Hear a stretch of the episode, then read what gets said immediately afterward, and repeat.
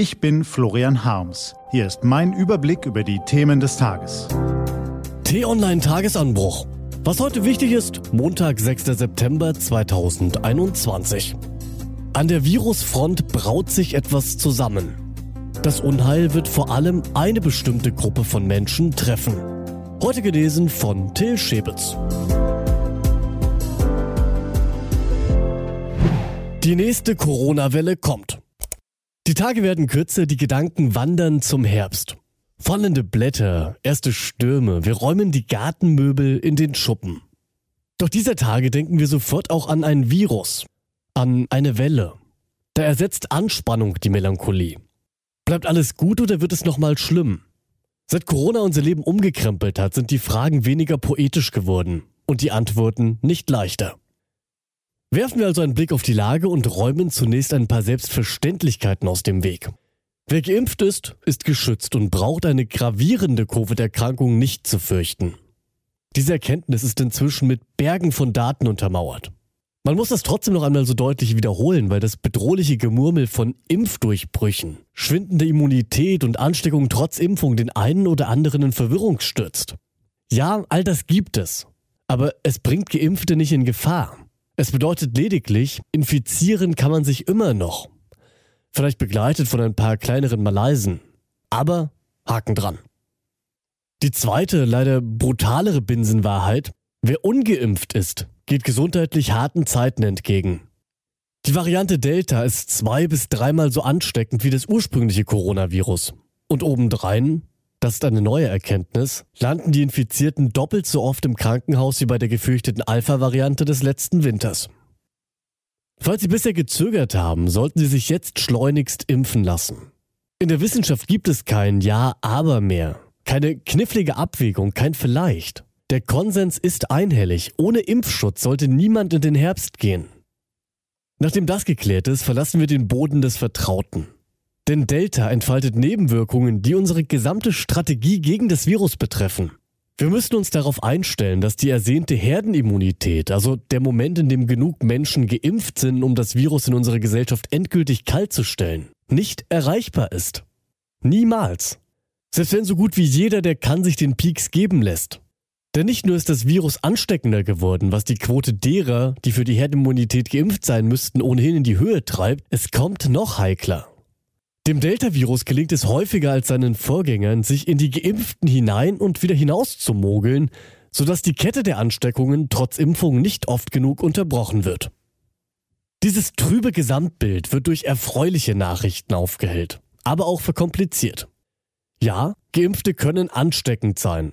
Sie sind es aber immerhin nicht so lange und nicht so stark wie ungeimpfte. Dennoch, die Herdenimmunität ist keine sichere Bank mehr. Denn die Geimpften bauen voraussichtlich keinen uneinnehmbaren Schutzwall für alle anderen auf. Anders gesagt, wir müssen uns damit abfinden, dass das Virus früher oder später jeden ungeimpften erwischt. Das Endspiel gegen Corona sieht deshalb ganz einfach aus. Wenn wir nicht länger der Herdenimmunität hinterherlaufen müssen, weil wir es gar nicht können, dann ist jeder seines Glückes Schmied. Wer sich impfen will, tut das nicht aus Solidarität, sondern zum Selbstschutz. Und wer nicht will, der badet es eben aus. Die Verblendung mag Impfskeptikern die Gesundheit oder gar das Leben kosten. Aber das ist die Entscheidung eines jeden Einzelnen und nicht länger eine unsolidarische Unverschämtheit. Die Moralkeule können wir künftig also stecken lassen. Eine entscheidende Hürde muss unser Land allerdings noch nehmen. Zwar wird sich jeder ungeimpfte früher oder später infizieren, aber es sollten nicht alle auf einmal sein. Denn wer über 50 Jahre alt und ungeschützt ist, den führt sein persönliches Endspiel gegen Covid-19 oft ins Krankenhaus. Die Impfquote in dieser Gruppe reicht vorne und hinten nicht aus, um die Intensivstation vor einem exponentiell wachsenden Ansturm zu schützen. Die beginnende Herbstwelle ist also das Werk der Ungeschützten. Bei ihnen entsteht sie, bei ihnen kann sie ungehindert wachsen. Und bei ihnen muss man der Welle das Wasser abgraben. Das wird nicht jedem gefallen. Das Versprechen der Politik, einen Lockdown werde es nicht mehr geben, hat seinen Sinn, gilt aber nicht für alle. Wenn man die Gegenmaßnahmen dort ansetzt, wo das Virus grassiert, werden verschärfte Beschränkungen exklusiv die ungeimpften treffen. Für sie wird sich das wie ein Aussperren anfühlen. Nicht ins Restaurant, nicht ins Konzert, nicht auf die Party, aber es hilft ja nichts. Erst wenn die Zahl der Zauderer so weit geschrumpft ist, dass wir die Sorge um überfüllte Kliniken vergessen, können auch die verbliebenen Impfboykotteure schalten und walten, wie sie möchten.